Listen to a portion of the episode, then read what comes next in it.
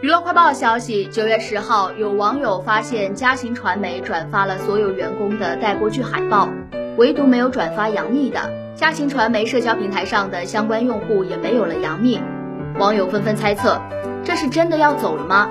记者了解到近日一则杨幂即将离开老东家嘉行传媒的消息在网络流传。